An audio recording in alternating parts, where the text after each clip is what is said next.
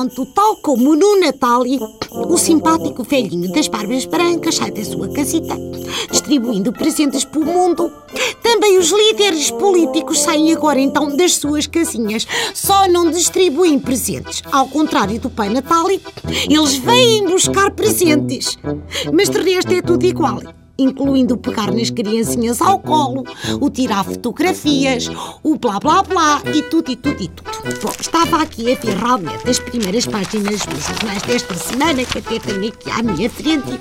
E o que é que eu vejo? Olha, vejo, por exemplo, Jerónimo de Souza pendurado numas grades, a fazer macacadas para a juventude.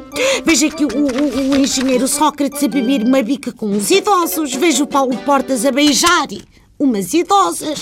Vejo o meu querido Louçã a abraçar um senhor e, e pensa, então, mas será que estes indivíduos não têm medo da gripe A? E atenção, quando eu digo estes indivíduos, refiro-me naturalmente ao povo português, não é aos políticos. Olha, a mim é que não me haviam de apanhar a beijar os candidatos. Credo, aquelas mãos e aquelas bocas por estes dias andam em tanto sítio que me parece mais seguro. Dar um beijo a uma maçaneta de uma porta de um hospital e do que andar a beijar e a abraçar um político. Que aquilo é gente para estar cá com uma destas cramadas de, de gripe suína livre. Ainda por cima, toda a gente sabe que os políticos são indivíduos que estão num grande grupo de risco para apanhar gripe suína. Ou não houvesse tanta gente de vez em quando a chamar-lhes porcos e coisas assim. Menos agradáveis. Bom, e se tiver de beijar e abraçar alguém nestas eleições, eu, Rosete, só beijo e abraço o Doutor Emanuel.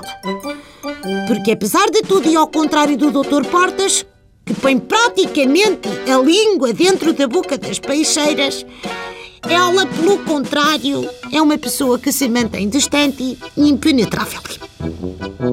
Tanto é que é uma pessoa que já não tem idade também para certas confusões. Até foi, penso que, às termas do cabeço de vídeo e tudo, e tudo, e tudo. E os jornais e as televisões disseram que ela foi para lá fazer campanha, mas é evidente que não.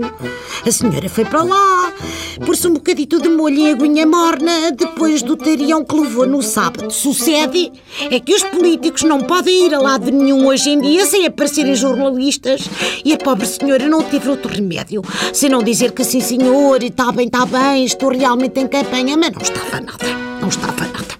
E graças a Deus, doutora Emanuela, que as câmaras entraram por ali dentro e a senhora já estava composta.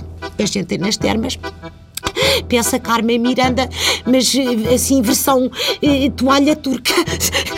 A gente põe aquelas toalhas assim na cabeça e coisa, e depois põe roupão e tal, e, e coisa. Eu sei porque já fui às termas, gosto das termas. Bom, posto isto, chegou um momento muito grande. Ai, um pum! Rossetti, reflete.